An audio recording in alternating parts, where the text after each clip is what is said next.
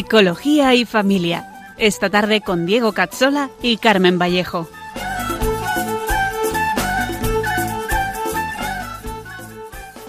Te dijo ven y aceptaste, atrás quedó lo vivido, te dio una nueva esperanza, todo encontró su sentido y ahora estás Bienvenidos a nuestro programa Psicología y Familia con Diego Cazzola y con Carmen Vallejo, un programa para profundizar en la psicología humana, la educación y la familia. Hoy nos adentraremos en la educación de las virtudes según las etapas más importantes de la vida. En unos segundos empezamos. Todo parece perdido, mil fuerzas, mil gentes están contra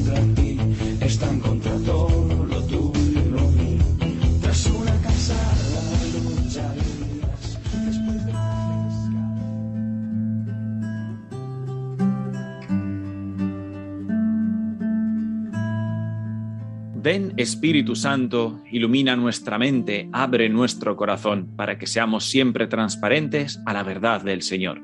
Que la Virgen María, nuestra tierna Madre, nos guíe con firmeza, sabiduría y humildad en el camino del amor verdadero.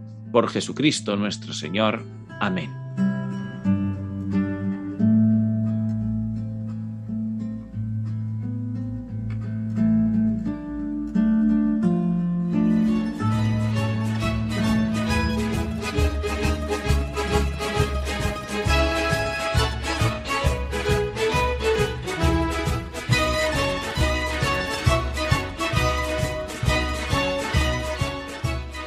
Bienvenidos a todos y feliz mes de diciembre. Estamos ya a las puertas de la Navidad y la ilusión de niños y mayores crece de forma irrestricta y radical, como diría Polo. ¿Qué tal, Carmen? ¿Cómo estás? Buenas tardes. Pues buenas tardes, Diego. Mm, buenas tardes a todos. Ya se termina el Adviento y empezamos este tiempo tan especial que es la Navidad. Ya estamos A puntito estamos. a punto a punto.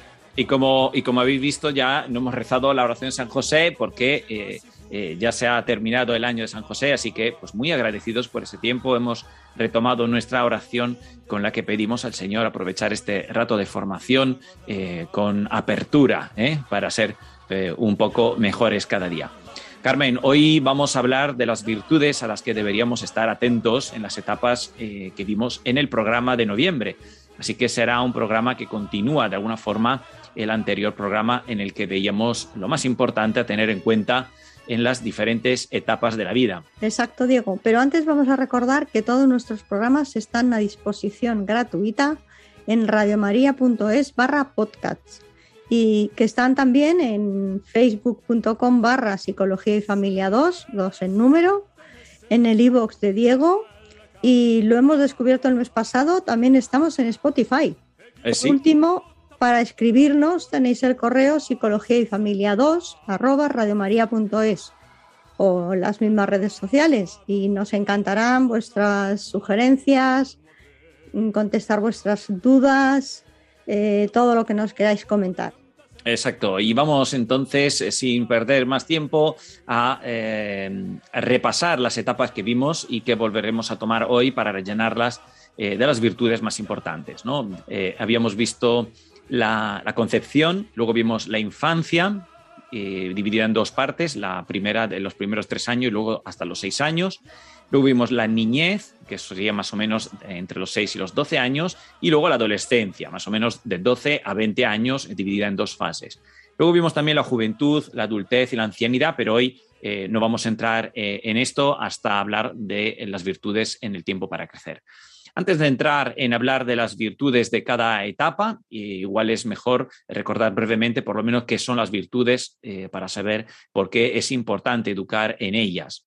Las virtudes son el músculo psíquico que toca nuestra persona radical. ¿eh? Eh, son los hábitos buenos que hacen que lo verdadero, bello y justo sea más sencillo de querer ¿no? y de llevar a cabo. Es el único modo por el que el hombre puede ser educado y elevado hacia la mejor versión de sí mismo y hacia Dios. sin las virtudes nos quedamos un poco como animalitos, porque dependeríamos de los instintos básicos que compartimos eh, con los animales. ¿no? Solo que ellos no tienen una responsabilidad eh, ni están enfrente eh, a la realidad. Los animales van por el mundo cumpliendo todo lo que están llamados a ser, siguiendo esos instintos, mientras que el hombre está llamado a elevar la mirada y responsabilizarse de sus actos, que por eso es libre.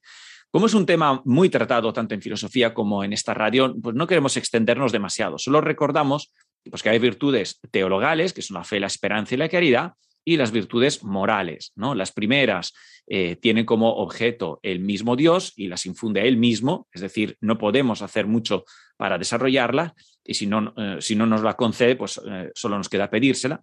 Y las segundas, las virtudes morales, por otro lado, son las que ordenan rectamente los actos humanos al fin último, que es Dios mismo, y que por eso son tan importantes. Es decir, el hombre puede esforzarse para desarrollar más y mejor las virtudes morales, mejorando pues, su persona a nivel natural, mientras que Dios se encarga de llevarle a la santidad, ordenándole con virtudes infusas de forma sobrenatural, llevándole a él mismo. Eh, como vimos, la primera etapa era la concepción y decíamos que nadie habla de ella, pero es fundamental la situación espiritual de los padres en ese momento, y veíamos que la misma doctora de la iglesia, Santa Hildegarda, lo apoyaba con mucha fuerza y, con, con novedad.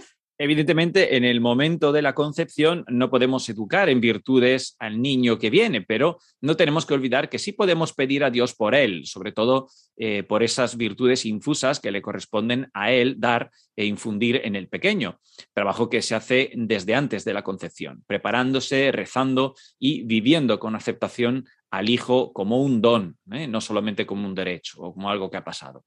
Una segunda etapa, donde eh, sí ya empezamos a trabajar hábitos y virtudes, es la infancia, ¿no? Una etapa que va, como hemos dicho, más o menos hasta los seis años y que es fundamental. Eh, la dividimos por cuestiones prácticas en dos partes. La primera es hasta los tres años y luego los tres años siguientes. Ya hemos hablado de que es importante para los padres, pero ahora tenemos que enfatizar en lo que es importante eh, para con el hijo, lo que tenemos que hacer con el hijo. Entre las virtudes esenciales de, esta etapa, en las que el bebé es evidentemente muy pasivo, por lo menos el primer año, yo diría que nos encontramos eh, con las siguientes. Como, hemos dicho que las virtudes son hábitos buenos, el primero es sin duda el hábito de las rutinas. Es necesario que el niño se acostumbre a vivir el amor de los padres y de los hermanos, si los hay, eh, enmarcados en rutinas. Eso les da mucha seguridad y les tranquiliza. Como no entienden lo que pasa a su alrededor, pues les calma mucho el ver que todo pasa eh, siempre de la misma forma. Sí, y otra virtud parecida para este momento es el orden. Hay que enseñarles a mantener las cosas en su lugar, a recoger una actividad juntos y dejarla guardada antes de pasar a otra. A partir de un año, sobre todo cuando empiezan con la guardería y se empiezan a imitar mucho otros comportamientos sociales, hay que empezar a pedirles que recojan. Evidentemente nosotros les ayudamos e incluso lo terminamos, pero ellos lo ven y aprenden lo que se debe de hacer. Pero la más importante es sin duda la, capacidad de esperar ante la frustración. Los bebés lloran siempre ante una necesidad y uno de los trabajos más importantes de los primeros tres años es precisamente enseñarles a tolerar cada vez más la frustración de no recibir lo que quieren o por lo menos no justo en el mismo momento. ¿no? Darlo todo inmediatamente eh, es eh, a todas las edades en general pues antieducativo por definición y es algo que se debe de trabajar desde los primeros meses de vida. Esto no implica dejarle llorar y que se duerma solo, por ejemplo, como ya hemos visto.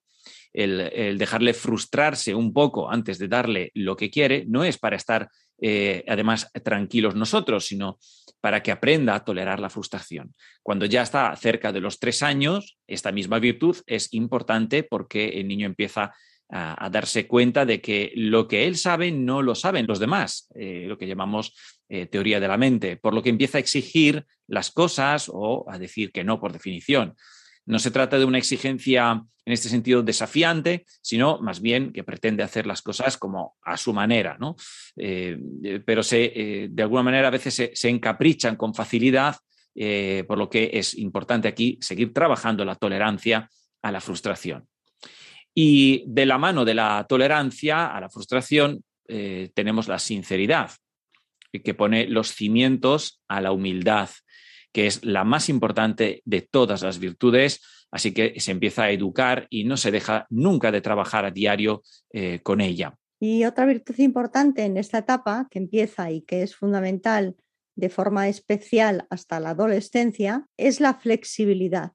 Los primeros 10 años de vida los niños tienden a aprender y sentirse inseguros ante los cambios, por lo que no les gusta que les rompan los esquemas. Toda la seguridad que les han dado las rutinas y el orden eh, se concretan en poca flexibilidad ante ciertos acontecimientos o tareas, sobre todo donde hay que aprender a generalizar un aprendizaje de una tarea o una situación, generalizar la otra. Poco a poco hay que enseñarles a ver que a veces mm, hay que saber ceder en algunos aspectos, como por ejemplo que se pueden sentar en un sitio diferente en la mesa, que la camiseta la ponemos en un sitio diferente, mm, etcétera, ¿no? Ejemplos de este tipo. Es decir, si bien hay que enseñarles a ser ordenados y las rutinas nos vienen muy bien para eso y para darles seguridad, es bueno ir enseñándoles también a no agarrarse de forma excesiva a las reglas y saber poco a poco que las reglas están para las personas y no al revés. Y en la segunda fase de la infancia, de tres a seis añitos, quizá tengamos que decir que es importante remarcar de forma especial, eh, yo creo, la sinceridad. Trabajar la sinceridad es importantísimo porque, como decíamos, es la base de la humildad y no hay virtud alguna sin humildad. A veces pensamos que ser sincero es importante para no decir mentiras, pero lo más importante es saber detectar cuando nos alejamos de la verdad. Es decir, tiene que ver más bien con uno mismo. Eh, la virtud de no mentirnos a nosotros mismos es más importante que la de no decir mentiras. Yo siempre les digo a mis alumnos, a mis pacientes, pues, también a, mis hijos, ¿no? Si quieres mentir, miente, pero no te mientas nunca a ti mismo, porque cuando nos mentimos a nosotros, nosotros mismos, terminamos por creernos esas mentiras y perdemos la brújula para volver al bien. Cuando uno empieza a vivir eh, en la mentira, pierde la capacidad de detectar que se aleja de la verdad y deja de sentir remordimiento o incomodidad. Hace falta educar mucho esta virtud porque queremos que sean capaces de vivir en la verdad hacia uno mismo, hacia los demás y, por supuesto, hacia Dios. Y otra virtud que es propia de esta etapa es la generosidad, que es un, es un previo para entrenar a la persona a recibir la caridad, que hemos dicho que es una virtud infusa que da Dios, pero que necesita un terreno humano preparado para recibirla y aprovecharla. El niño sale de un egoísmo natural en el que se percibe el más importante, con muchas necesidades que satisfacer y, pocas estrategias para aguantar la frustración de no satisfacerlas, además de forma inmediata. Y ahora necesita, por un lado, aprender a despegarse de las cosas y por otro, a dirigir el corazón hacia el otro, para poder ir poco a poco apreciando sus necesidades y dejarse interpelar por, por ellas, ¿no? Por las necesidades de los demás. Estas operaciones interiores son fundamentales para que el niño aprenda a sensibilizarse con el desapego a uno mismo y la entrega de sí a los demás. Recordemos que esta entrega es propia del ser humano, de la persona, y sin esta el hombre no madura e incluso puede desequilibrarse y generar patología. De hecho, hemos visto varias veces cómo al, darse a los demás, eh, con el voluntariado, teniendo hijos, eh, educando a otros eh, o cuidando de alguien, pues las personas descubrimos realmente el amor de Dios hacia nosotros. ¿Cuántas veces yo he escuchado eso de, no, iba a dar y me encontré que recibí muchos más? Pues es porque esta dinámica del darse no es para cumplir un mandamiento, sino que es más bien el mandamiento que está para permitir al hombre descubrirse a sí mismo y sanar sus heridas, desvelando el amor de Dios. Y hablando de generosidad, eh, preparación, virtudes, pues no viene mal recordar, Carmen, que estamos en la campaña de Adviento y de Navidad. Y además mm, la, la más importante del año. Cierto, pues el Adviento es un tiempo de preparación en el que preparamos nuestro corazón para recibir a Cristo que van a hacer y Radio María también nos ayuda a ser generosos mediante esta campaña dirigida eh, a recaudar donaciones para seguir funcionando de forma libre y gratuita. Cuando decimos que en Adviento pedimos la venida del Salvador, no hablamos de teorías. Realmente nuestro mundo está herido por el egoísmo, la autosuficiencia, la indiferencia, la desesperanza, las adicciones. Por ello, Jesucristo quiere nacer de nuevo en nuestro corazón para sanarlo y hacerlo capaz de esperar y amar. Radio María quisiera ser instrumento de la Virgen para invitar a todos los hombres a prepararse al nacimiento de su Hijo, el único Redentor de todos.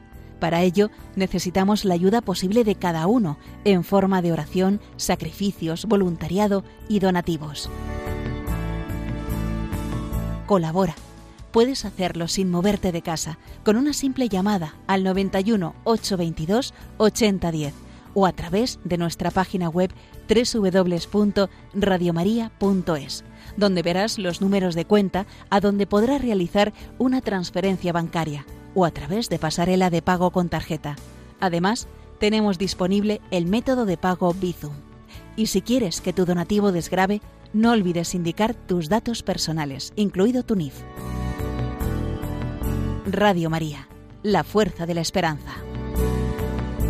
Pues eso, amigos de Radio María, es momento también de ser generosos y pensar si nos podemos permitir echar una mano con una donación puntual o periódica para una buena causa, como se pueda. Y proseguimos con nuestro programa hablando de qué virtudes educar en cada etapa de la vida. Adelante, Carmen. Pues estábamos hablando de la generosidad y de cómo es importante para preparar el camino a la caridad, que es la virtud infusa de Dios. Por poner ejemplos, en entrenar la generosidad de forma progresiva podemos decir, pues eh, dejar un juguete a un hermano, eh, luego para subir de nivel dejárselo a un amigo, luego podremos hacer que se lo deje a alguien cuando llega otro juguete nuevo. Y finalmente pues regalarlo aunque no llegue ningún juguete nuevo. También podemos educar la generosidad compartiendo comida que no llega para todos Muchas veces enseguida les damos a todos una merienda para que no entren en conflicto. Pues a veces viene bien que tengan que repartir lo que tienen o compartir un juguete y superar esa molestia que les genera por dentro. Por eso es darles mm, todo lo que necesitan y cuando lo necesitan mm, es sencillamente enviciar o no educar, algo que hace decrecer a la persona. Y ahora lo veremos con las siguientes virtudes. Efectivamente, del mismo modo que la caridad se trabaja desde la infancia, trabajando antes la generosidad, pues eh, lo debemos de hacer con la esperanza y la fe, eh, las otras dos virtudes infusas. Para preparar el camino a la esperanza, como virtud, es necesario educar a, los pequeños en la virtud de la austeridad. ¿eh? no se habla mucho, pero cada vez es más necesaria. Porque quien lo tiene todo, nada espera. Así que si queremos enseñar a, nuestros hijos a esperar en los demás, y más aún ya esperar en Dios, pues tenemos que preparar el camino ya cuando son pequeños, en, no conseguirlo todo de forma inmediata, fácil eh, o porque sí. Hay que dar lo que es bueno, necesario y suficiente. Lo que es bueno, necesario y suficiente, dejando las excepciones en auténticas excepciones. Si le damos una chuche, pues que no sea una, bolsa cada uno, por ejemplo. Si les hacemos eh, un regalito sin un motivo especial, pues que no sea un regalo exagerado. Si ve la televisión, pues que no sean tres horas seguidas y así, pues también con la ropa, la diversión y generar un poco con todo. Esta moderación es tan necesaria como básica eh, ya los epicúreos se dieron cuenta de que sin moderación se descontrolaba todo y se perdía el gusto por las cosas más nobles y refinadas. Pues nosotros como cristianos deberíamos tener más razones por hacerlo. Los niños en esta primera fase de 0 a 6 años empiezan a salir de su egocentrismo en el que todo gira a su alrededor, eh, pero hay que ayudarles, ya que es un trabajo duro y eh, un poco contra naturaleza por la herida del pecado. Y para preparar el camino de la fe, evidentemente hay que enseñarles a confiar en los demás, a no tenerlo todo atado siempre y bajo control. Algo que a los niños en esta edad les cuesta mucho, porque como dijimos antes, están muy aferrados a las reglas hasta los 10 años porque les da seguridad. Evidentemente tenemos que enseñarles que nosotros tenemos fe.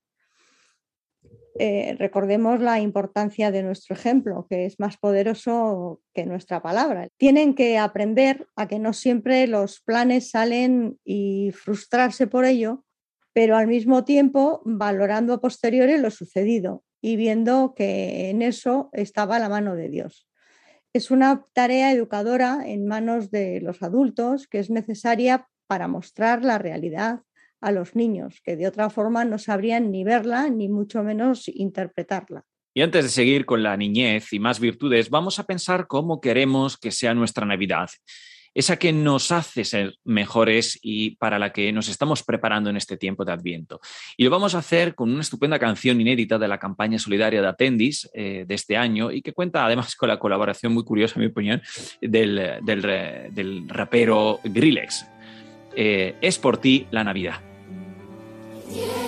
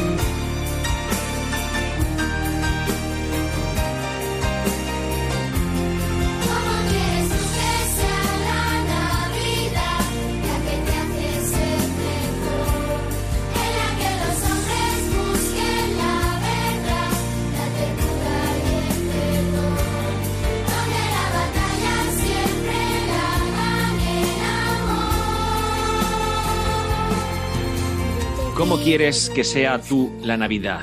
La que te hace ser mejor, en la que los hombres buscan la verdad, la ternura y el perdón, donde la batalla la gane siempre el amor. El Adviento es prepararse y es una batalla espiritual que nos prepara a la verdad y al amor. Estáis escuchando el programa Psicología y Familia con Diego Cazzola y con Carmen Vallejo. Seguimos hablando de las virtudes que deberían envolver de forma especial esas mismas etapas de la vida de las que hablamos en el programa anterior. En esta segunda fase eh, vimos que aparecía la relación con los demás, la preadolescencia, el despertar de la racionalidad, la sexualidad y de las emociones. Evidentemente, las virtudes trabajadas hasta ahora siguen presentes, pero algunas se profundizan y se añaden otras. Pues por mencionar las más importantes desde nuestra perspectiva, pues podemos nombrar para esta fase de la niñez de 6 a 12 años, la laboriosidad, la sencillez, la amistad y evidentemente el pudor. Para empezar por la laboriosidad, decir que no es trabajar mucho, sino trabajar bien, con amor. No es cuestión de lanzarse apresuradamente, sino sobre todo de hacerlo con cuidado. Supone tener una capacidad de realizar ciertas actividades, por eso es una virtud que aparece más bien en esta fase y no antes, aunque de algún modo se podría adaptar a edades también eh, más tempranas, queriendo. La laboriosidad, entendida como virtud, eh, tiene que llevar al pequeño a, considerar el cumplimiento de sus deberes diarios como un modo de elevar su madurez natural y sobrenatural. Es la santificación de nuestras tareas, cumplir con el, con el deber de ser cada día mejor hijo de Dios, sirviendo como instrumento imprescindible para ayudar a los demás a hacer lo mismo, es decir, eh, ser mejores hijos de Dios y más maduros en lo natural y en lo espiritual. Y aquí, como veis, estamos trabajando también la autoestima verdadera.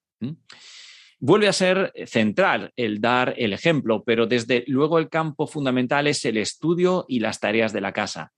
Tiene que aprender a hacer la cama, ayudar a poner y quitar la mesa, pasar un poco la aspiradora.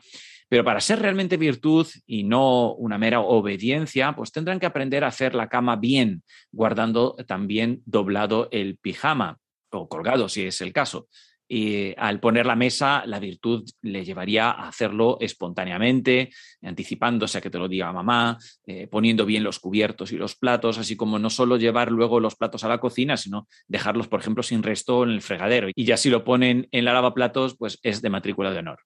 O si pasan la aspiradora, pues pasarla bien y dándose cuenta de que es mejor eh, antes limpiar la mesa, ¿no? Bueno, esos detalles hacen eh, la diferencia hay que eh, pedirlos dando el ejemplo, pero también sugerir con delicadeza eh, incorporar esa forma de hacerlo más eh, cuidadosa, digamos. Y recordando, Diego, que en muchas ocasiones dirán que no quieren hacerlo o se quejarán, pero poco a poco ese modo de hacer las cosas quedará dentro de ellos, como, pues como un esquema mental de lo que está bien. Y antes o después, pues lo emplearán. Claro que igual no lo veremos nosotros como padres o educadores, pero es que educar es sobre todo sembrar más que cosechar. Y seguimos con la siguiente virtud, que es la sencillez. Si estamos haciendo un buen trabajo educativo, mm, ver desarrollarse esta virtud es precioso, porque en esencia es una manifestación de la actitud de, auténtica de la persona cuando su comportamiento habitual en el hablar, en el, vestir, el actuar, es reflejo de sus intenciones íntimas, pues se vislumbra esta virtud. ¿no?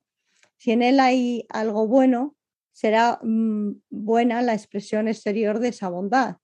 No solo son los ojos el espejo del alma, sino todo nuestro obrar. Por eso, Carmen, me parece cada vez más triste ver tanta falsedad eh, en muchas eh, personas, ¿no? Formas de hablar mm. superficiales, bromas feas o despectivas, eh, mucha agresividad y sobre todo con mucha doblez.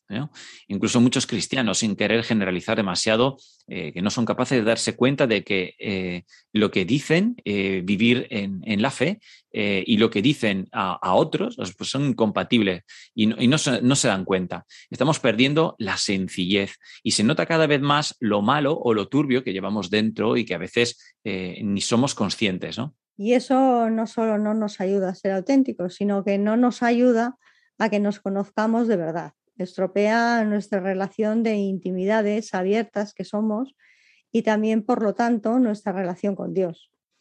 Qué importante es educar bien la sencillez. Y no es fácil porque hay que hacer un equilibrio entre dejar que sea espontáneo y a la vez enseñarle a controlar lo que dice y hace, porque tampoco se puede ser pura espontaneidad. Cierto, Carmen. Y pues seguimos con otra virtud que es la amistad. Una de las características de esta fase de 6 a 12 años es que se inician las relaciones sociales, por lo que automáticamente empiezan las primeras amistades más allá incluso de las del colegio. Sin entrar en profundidad en esta virtud, hay que decir una cosa importante y es que no hay amistad si no hay virtudes y que crece en la medida que crece la virtud. Es decir, no existe amistad entre personas, por ejemplo, que están obrando mal Eh, también decir brevemente que la amistad se refiere a una relación de intimidad, por lo que eh, no puede propiamente darse hasta que la persona llegue a descubrir su propia intimidad y aprenda a compartirla. Y aquí es donde interviene la acción educativa. Hay que enseñarles eh, esto y ayudarles en ese proceso de autoconocimiento, por un lado, y eh, su comunicación por el otro. Pero sobre todo a distinguir la amistad de otros actos relacionados con ella. Si no hay intereses comunes, por ejemplo, pues, pues tampoco hay intimidad, pero tampoco es cuestión de tiempo. Se puede llegar a más intimidad en media hora que eh, en toda una vida, pero hace falta eh, ese encuentro entre intimidades. También decir, Diego, que puede haber amistad entre padres e hijos, pero que no se puede reducir la relación paterno-filial a una relación de amistad. ¿eh? En la medida en que un padre se interesa por su hijo, le pregunta, busca un canal de comunicación, intereses comunes, etc., pues desarrolla una relación de amistad y al revés, un hijo se preocupa por lo que le pasa a su padre. Son papeles complementarios, pero hay que recordar que el padre puede no ser amigo de su padre, pero sigue siendo su hijo. Eh, y entre chicos y chicas, la pregunta del millón, ¿no? Pues evidentemente puede haber amistad, pero hay que recordar que hay también una natural atracción que lleva a una búsqueda de una entrega completa en la que la intimidad no solo se deja conocer, sino que además se quiere entregar. Y para eso hay que enlazar la educación del pudor y la castidad con la virtud de la amistad y saber qué se puede hacer y qué no.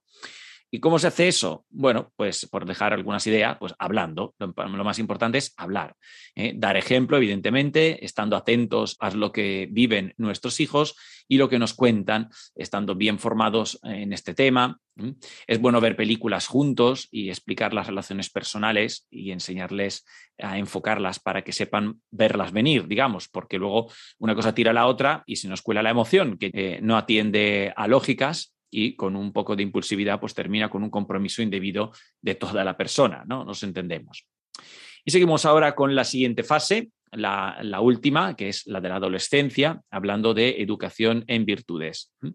No vamos a dividir, como en el anterior programa, en las dos fases de esta etapa. Una era la más dirigida al cambio emocional y corporal y la otra a los cambios intelectuales y actitudinales, sino que simplemente vamos a comentar las dos virtudes más importantes. Recordemos que todas las virtudes van siempre juntas, pero que en algunas se, deberá incidir más eh, dependiendo del momento o de las características concretas de una persona. Pues en esta fase eh, vamos a proponer eh, trabajar el respeto y la prudencia. Del respeto hay mucho que decir, pero intentaremos ir a lo esencial para la adolescencia. Solo decir antes que hay un respeto a las cosas o a la naturaleza, que no sería propiamente mm, respeto, sino cuidado. El respeto lo recibe alguien que tiene una autoridad y nunca se respetan las cosas como una finalidad en sí, siempre es en virtud de alguien. Un aspecto fundamental para educar el respeto, sobre todo a los adolescentes, es que respetar no implica solo dejar actuar, sino también actuar. Respetar a alguien es darle la información clara, sincera y todo lo objetiva que se pueda. Y como la sinceridad va siempre de la mano de la caridad y la prudencia, bien entendida, pues habrá momentos y situaciones en los que ser respetuoso implicará valentía y otras más bien callarse. Respetar también implica la capacidad de ponerse en el lugar de la otra persona y comprender, por tanto, su situación, su vida interior, atenderle como persona y reconocer, sobre todo, los efectos de lo que está pasando, algo que en el adolescente a veces es complicado. El adolescente busca cumplir con reglas y tiene que aprender. En esto eh, consiste la educación de esa virtud. Tiene que aprender a ir más allá de las reglas y saberse ajustar a las personas en el cumplimiento de las mismas. También hay que decir que un típico error del adolescente al respecto es querer ser respetado por los demás y no darse cuenta, por otro lado, de cuando es él eh, quien falta eh, en el respeto. Se enfada a lo mejor cuando un amigo llega tarde, pero no se preocupa por llegar él puntual. O le molesta que hablen mal de él, pero no se da cuenta de cuando él habla mal o critica a otras personas. Por otro lado, otro problema eh, para el adolescente y que hay que educar es que entiende el respeto sobre todo como un dejar de actuar eh, procurando no perjudicar y desconoce normalmente que respetar implica también ayudar a los demás. Si los demás pueden mejorar, pues el respeto eh, nos debería llevar a ayudarles a alcanzar una mayor plenitud personal. Claro que para esto hay que conocer al otro y saber hacerlo bien, de forma responsable y prudente, discernir cada situación. Esta relación del respeto con la verdad es fundamental. Muchas veces el adolescente cree que tiene derecho a opinar y no tiene en cuenta que su opinión puede herir al otro. En ese sentido, respetar es considerar al otro en su situación y ejercer la libertad con responsabilidad y con amor. Como decía mi padre, Carmen, la verdad no hay que decirla sin más, sino saberla gestionar para el bien. Una verdad puede hacer mucho daño si no la gestionamos bien. Por eso, otra virtud que siempre hay que desarrollar es la prudencia, una virtud cardinal, que consiste en hacer eh, las cosas según la recta razón y ajustar los juicios con criterios que sean verdaderos, que sean rectos. Es una de las virtudes más importantes eh, y por eso es la madre de todas las virtudes. Eh, aunque en mi opinión hay que añadirle siempre la humildad. ¿no? Es importante especialmente en la adolescencia porque, como dijimos en el anterior programa, la adolescencia, sobre todo la segunda parte, eh, es el momento en el que se les abre eh, el entendimiento, eh, la capacidad de abstracción y revisan, digamos, los criterios que les hemos transmitido. Hacer correctamente esas valoraciones y ajustar las decisiones a la verdad es fundamental. De lo contrario, podemos inclinarnos por ideologías falsas, dejarnos llevar por prejuicios, decidir mal. Eh, evidentemente podríamos hablar también de la templanza, la fortaleza y la justicia, las otras cardinales, que como la prudencia necesitan ser desarrolladas todas a la vez y siempre. Pero eh, hemos eh, incidido en estas porque son menos conocidas y más cercanas quizás al acto educativo. Pero os invitamos a estudiar más estas virtudes y profundizar si queréis educar con, con, poco más, con más acierto, digamos. Y si alguien desea hacerlo, pues os dejamos dos puntos de partida. Uno es el libro de Leonardo Polo, Ayudar a crecer, cuestiones filosóficas de la educación, de la editorial EUNSA, que es de fácil lectura y habla de educación en familia, cómo educar el aprendizaje, la imaginación, la inteligencia, el interés, etc. Y un libro muy bueno también de David Isaac, que es La educación de las virtudes humanas y su educación, de EUNSA también, que está muy bien y no es muy complicado. Muchas gracias, Carmen. Pues seguimos hablando de virtudes, pero nos trasladamos eh, con un profesional para hablar concretamente de estas en el ámbito laboral, como decíamos, con nuestro colaborador Borja Milán de Bosch. En unos segundos.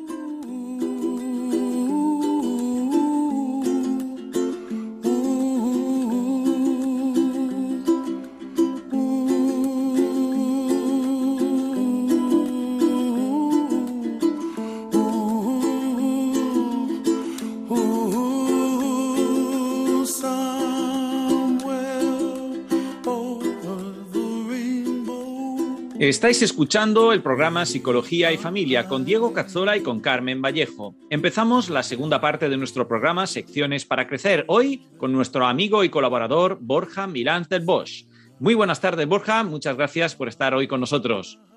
¿Qué tal, Diego? ¿Cómo estáis? Gracias, Carmen, por hacerme este huequito con vosotros. Muy buenas tardes, Borja. Te estábamos echando de menos ya, ¿eh? Hacía mucho tiempo que no te oíamos. Bueno, aquí me tenéis para vosotros. A ver qué puedo aportar.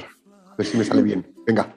Bueno, para los que no conozcan a nuestro colaborador e invitado, Borja es formador de directivos, especializado en liderazgo humanista, es conferenciante y coach y además es voluntario de Radio María, padre de familia y un gran profesional. Muy bien, Borja. Bueno, pues hemos estado hablando de las virtudes más importantes y eh, un poco quizás, digamos, como las menos conocidas para trabajar las diferentes etapas eh, hasta la adolescencia. ¿no? ¿no? hemos hablado de la autoeducación en virtudes, que es propia del adulto, pero eh, ya hablaremos eh, mucho en los siguientes programas sobre matrimonio y familia. Lo que, lo que sí nos gustaría saber ahora es cuáles son las virtudes, desde tu experiencia como formador, además en este campo, que consideras que sean las más importantes para ser un buen profesional? ¿no? Yo imagino que dependiendo de las profesiones, pues cambiará un poco, ¿no? Pero así, en general, eh, ¿qué virtudes crees que son las más importantes? Vamos a ver, eh, hablando en el plano del profesional, yo hay una cosa que, por la que siempre abogo, que es eh, lo que para mí serían los cimientos de esas virtudes, ¿no? que es la limpieza de intención. Es decir, cuando vamos a relacionarnos con otro profesional, con otro compañero, con alguien de la empresa, del equipo o tu propio negocio, en todas las relaciones que establezcamos de comunicación e interacción, tiene que haber limpieza de intención. ¿Y qué es la limpieza de intención? La limpieza de intención es, lo primero, honestidad, que es la verdad con uno mismo. Es decir, yo tengo que ir en esa relación de profesionales y con profesionales con un sentido de verdad hacia mí mismo y la intención de mi interrelación. Y si soy veraz conmigo mismo, luego tengo que dar el siguiente paso, que es la honradez, que es la verdad con el otro. Cuando yo soy honesto, la verdad conmigo, y honrado, la verdad con el otro, entro en unos planos de coherencia. Y esa coherencia nos lleva a una integridad personal. ¿Por qué? Porque estás en la verdad. Estar en tu verdad cuando aceptas la verdad de ti mismo y la verdad de tu capacidad de relación, lo que haces es reconocer tu verdad. Y tu verdad es el primer ejercicio de humildad que tenemos que hacer. Entonces, cuando tú tienes limpieza de intención, te reconoces en verdad siendo quien eres, eres honesto contigo mismo, evitas y eludes los autoengaños, evitas y eludes los engaños al de enfrente, porque eres honrado y eres coherente, eres íntegro. A partir de ahí construimos todo lo demás. Para mí estos son los cimientos. Hoy por hoy creo que está bastante extendido y cualquiera que nos esté escuchando puede hacer su análisis de conciencia. Yo creo que hoy por hoy ese ejercicio de honestidad personal con uno mismo podríamos mejorar mucho ese estado. Tenemos mensajes de autoengaño, tenemos mensajes de autoboicot, tenemos mensajes de voy a hacerlo así para que parezca que es tal y que no digan de mí más o que mi identidad pública no se vea en entredicho, pero en el fondo yo tengo esta otra intencionalidad. Y eso es una cosa tristemente frecuente. Es decir, la limpieza de intención requiere de una valentía muy fuerte. Y, claro, ¿y cómo, cómo, crees que se puede hacer este trabajo? Porque claro, esta limpieza de intención, esa honradez, esta búsqueda de la coherencia personal, ¿no? Con nuestra verdad, nuestra verdad personal, eh, esto, esto es, mm, es, compatible con lo que nos pide hoy en día el mundo profesional. ¿Qué, ¿Qué nos pide el mundo profesional y cómo vivir esta compatibilidad? Claro, el mundo profesional hoy por hoy es eh, una trituradora de valores dentro de lo que cabe. Está bien que una empresa tenga un decálogo de valores fantásticos colgados en los ascensores o en la entrada principal. O a cada, en cada tramo de pasillo, pues ponen el decálogo con los valores de la compañía. A mí eso me parece fantástico. Pero yo creo que aquí hay una cosa mucho más importante que todo eso, y es tener en cuenta eh, algo que resume una frase que yo encuentro que nos pone a reflexionar realmente, y es que la persona que no tiene valores tiene precio. Si somos unas personas que estamos sujetos a valores sustentados sobre principios sólidos, entonces lo que vamos a hacer es una relación de trabajo personal con otras personas que nos va a llevar a dar lo mejor de nosotros. ¿Por qué? Porque estamos sujetos a valores y funcionamos desde la honestidad y la honradez. En el momento en que dejamos de lado ese ejercicio de honestidad y honradez, lo que vamos a entregar a los demás ya empieza a dejar de ser auténtico y puede empezar a ser un sucedáneo de nosotros mismos. Entonces, los valores que yo promulgo y que entiendo que deben ser retomados por el comportamiento individual de cada uno de nosotros son los valores humanos intemporales, que no pasan de moda, que vertebran el comportamiento del ser humano en el ámbito en el que se mueva y que además aportan credibilidad y solidez al a la hora de relacionarnos unos con otros. En el ámbito de empresa está muy bien que la empresa tenga los valores, vamos a llamarlos corporativos, ¿no? El valor de el emprendimiento, el valor de eh, eh, la rentabilidad. Me parece muy bien. Como valores corporativos es interesante que haya, por ejemplo, el valor de la rentabilidad, ¿no? O el valor de eh, búsqueda de oportunidades de negocio. Me parece estupendo. Ahora, como valor de empresa está bien, pero debajo de ese valor de empresa tiene que haber un valor de, y aquí es a donde voy, hacer bien el bien, es decir, el valor de rectitud que con honestidad y honradez en relación con mis compañeros y lo que tengo que hacer, yo alcance la rentabilidad jugando limpio. Eso es posible. Es perfectamente posible. Solo, solo, solo, solo depende de la voluntad del profesional de comportarse ajustado a valores sobre principios sólidos de ética y moral. Solo. Entonces, un valor. Se podría aplicar también en la política. se puede ser político y ser honesto hoy, hoy por ejemplo, y buen cristiano. Es, perfectamente, es perfectamente compatible. Otra cosa es que lo habitual, es decir, a lo que nos hemos habituado, es que a lo mejor no sea de esa manera. Pero la norma, lo normal, debería ser así. Entonces, yo creo que en el ámbito profesional tenemos que tener muy claros que hay una expresión que yo digo muchas veces, ¿no? Es que hemos perdido los valores, hay que volver a los valores. No, un momento. No hay que volver a los valores. Simplemente dedícate y dedica parte de tu vida en lo profesional y en lo personal a vivirlos de tal forma que además, como son autoexplicativos, no hace falta que los expliques. Tú vives la lealtad y el que está contigo la percibe. Tú vives la justicia y el que está contigo la percibe. Tú vives el compromiso y el que está contigo lo percibe. No tienes que explicar que eres un tío comprometido o que eres una persona, que eres una tía súper justa. No. Pues tú vives los valores y son autoexplicativos. Ahora, mm, vamos por las oficinas y por el mundo profesional como reluciente caballero de coraza a de un corcel cabalgando, soy caballero, soy caballero. Y luego miramos debajo de la coraza y hay una podredumbre tremenda. Yo prefiero que vayas andando, que seas infantería pegado al terreno, pero que estés demostrando tu valentía de funcionar con valores. Porque la valentía en sí es un valor. Ser veraz contigo mismo y ser veraz con los demás demuestra valentía y rectitud en la persona. Y creo que tenemos mucha labor por delante en cualquier entorno profesional. Y Borja, ¿cuáles son las, virtudes o los valores quizá en el ámbito profesional que nos demandan, que sin embargo son un poco trampa y que en realidad nos pueden desvirtuar? Por ejemplo, ¿a qué te refieres con que son un poco trampa? Porque vamos a ver, yo uno de los desarrollos que hice en un libro que me han publicado hace poco, que se llama Ser ejemplo, pequeños grandes líderes, yo hablo de que, por ejemplo, en el ámbito de empresa, ¿qué tenemos que ser? Tenemos que ser leales tenemos que ser pacientes y tenemos que tener compromiso con el proyecto. Leales a las personas en el equipo. Pacientes en, los que tenemos entre, en, lo que tenemos entre manos y con cómo trabajamos con los que tenemos como compañeros. Y comprometidos porque hay una promesa de entregar de ti lo mejor para que ese proyecto salga adelante. Y creo que a veces flojeamos en lealtad, en paciencia y, por supuesto, en compromiso. Eh, ¿Qué más virtudes, valores, valores humanos entiendo que deberíamos desarrollar? Pues la aceptación del otro y la generosidad de dar lo mejor de ti.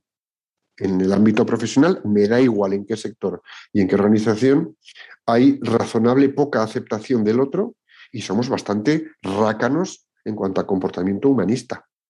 O sea, no somos solidarios, no estamos pendientes del compañero, no es lo habitual. Si tú aceptas a tu compañero, le acoges con todo lo que trae, lo que le vivir y lo que le ensombrece, y tienes la generosidad de darte a él como ser humano digno, ofreciendo lo mejor de ti para su bien. Y yo entiendo que racaneamos muchísimo, muchísimo. En el ámbito de empresa, por ejemplo, otro factor que yo he hecho bastante de menos, que podría abundar más, pero bueno, todavía no, entiendo que empezaremos a desplegarlo, es eh, la, entre comillas, sed de justicia. La sed de justicia puedes aplicarla desde la humildad. Porque si aplicas justicia desde la soberbia, lo que te conviertes es en un justiciero. Claro. Y las batallas entre departamentos y entre profesionales se produce porque la justicia que se aplica se hace desde la soberbia. Entonces nos volvemos justicieros. Claro, claro, claro. Lo justo es que en el ámbito de empresa pues podamos desarrollar un ámbito de relación en el que todos aportan en la medida en que pueden y se aprovecha eso que aportan. Generar confianza, empujar con coraje, eh, bueno, entonces yo echo de menos, pues lo que te digo, en, el libro hablo de 14 valores humanos universales que están directamente ligados a las cuatro virtudes cardinales, pero directamente ligados. Y bueno, pues, pues, pues este es un, un contenido en ser ejemplo que está teniendo muy buena acogida en el entorno profesional. Entonces, ¿yo qué defiendo? Yo defiendo estos valores que los podemos desplegar cualquiera. Lo que pasa es que nos resulta incómodo eh, salir de la rutina comportacional en la que nos hemos metido por inercia. No, porque como, como ahora ya da igual, como todo vale, no, no, todo no vale. Como dices siempre tú, eh, para que cambie la cosa tenemos que cambiar nosotros, ¿verdad? Claro, es decir, la típica frase de, oye, ¿qué tal vas, Nacho? ¿Qué? ¿Cómo va la cosa? Oye, la cosa va fatal. Pues en vez de poner la cosa, pon tu nombre. Oye, ¿cómo va Diego? Joder, pues Diego va fatal. Ah, y ahora ya suena distinto. Claro. Oye, Así ¿cómo que hay creas? que cambiar uno mismo. ¿eh? Hasta que la cosa no cambie, mal vamos. Vamos a cambiar el nombre. Hasta que Borja no cambie, mal va. Ahora la cosa suena distinta. Como la cosa siga así, no sé qué vamos a hacer. Como Carmen siga así, no sé qué vamos a hacer. Ostras, es que ahora, es que ahora cambia la frase. Dices, ostras. Dep- depende de mí en primera persona. No vale que señale a los demás. Porque la sociedad de la que nos quejamos, la sociedad de la que nos quejamos, eh, le damos sentido de existencia a nosotros. Así que deja de quejarte de ti mismo. Bueno, no vamos a quejar. Borja, muchísimas gracias. ¿eh? Eh, ya no tenemos más tiempo, tenemos que ir concluyendo, pero darte las gracias porque realmente es un apunte que eh, merece la pena hacer porque la mayoría de la gente trabajamos y estamos intentando desarrollar nuestras virtudes también en ese ámbito, ¿verdad? Muy bien. Pues sí, estamos en un continuo, de- debemos estar en un continuo reciclaje de, de virtudes y, y de valores. Pues muchísimas gracias, Borja, entonces, por, por tu apunte tan profesional y tan específico de este ámbito, de este trabajo. Eh, eh, solo agradecerte y felicitarte también la inminente Navidad, que ya estamos esperando con el panetón en las manos y con las uvas en la mesa. Muchísimas gracias. A vosotros, un millón de gracias. Muchas gracias. Muchísimas gracias. Nos despedimos entonces de Borja Milans de Bosch, formador de directivos, especializado en liderazgo humanista y conferenciante y coach. Muchísimas gracias y feliz semana. Gracias, gracias. Gracias, Borja.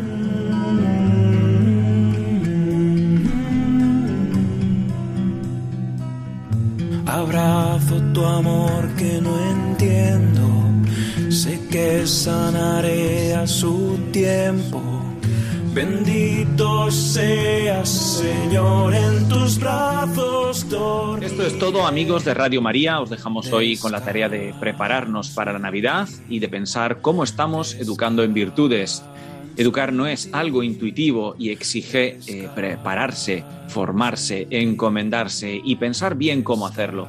Os invitamos a ser también generosos en esta campaña de recaudación de Radio María, que ayudará a esta radio a permanecer libre y gratuita. Dios mediante nos volveremos a escuchar el 18 de enero para hablar de las fases del amor y de cómo se concreta en las relaciones del noviazgo y el matrimonio. Os invitamos a escribirnos a nuestro correo y formular vuestras preguntas o comentarios a psicología y familia 2 arroba radiomaria.es o en nuestra página de Facebook, facebook.com barra psicología y familia 2, el 2 siempre número. Que el Señor os bendiga, os preserve y os sane del coronavirus y que recéis por nosotros, que nosotros rezaremos por vosotros. Hasta la próxima, si Dios quiere, Carmen, y feliz semana a todos. Pues mm, un saludo a todos, feliz Navidad y Y hasta el año que viene. hasta el año que viene. Adiós. Mi Dios me entregarás.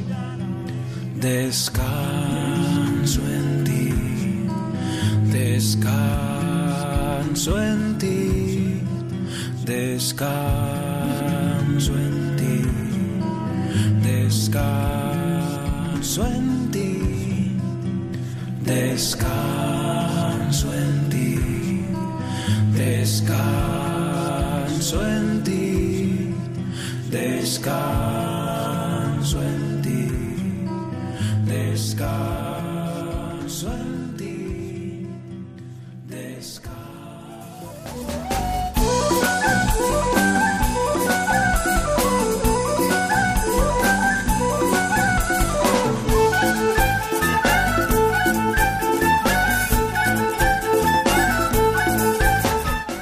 Han escuchado Psicología y Familia, esta tarde con Diego Cazzola y Carmen Vallejo.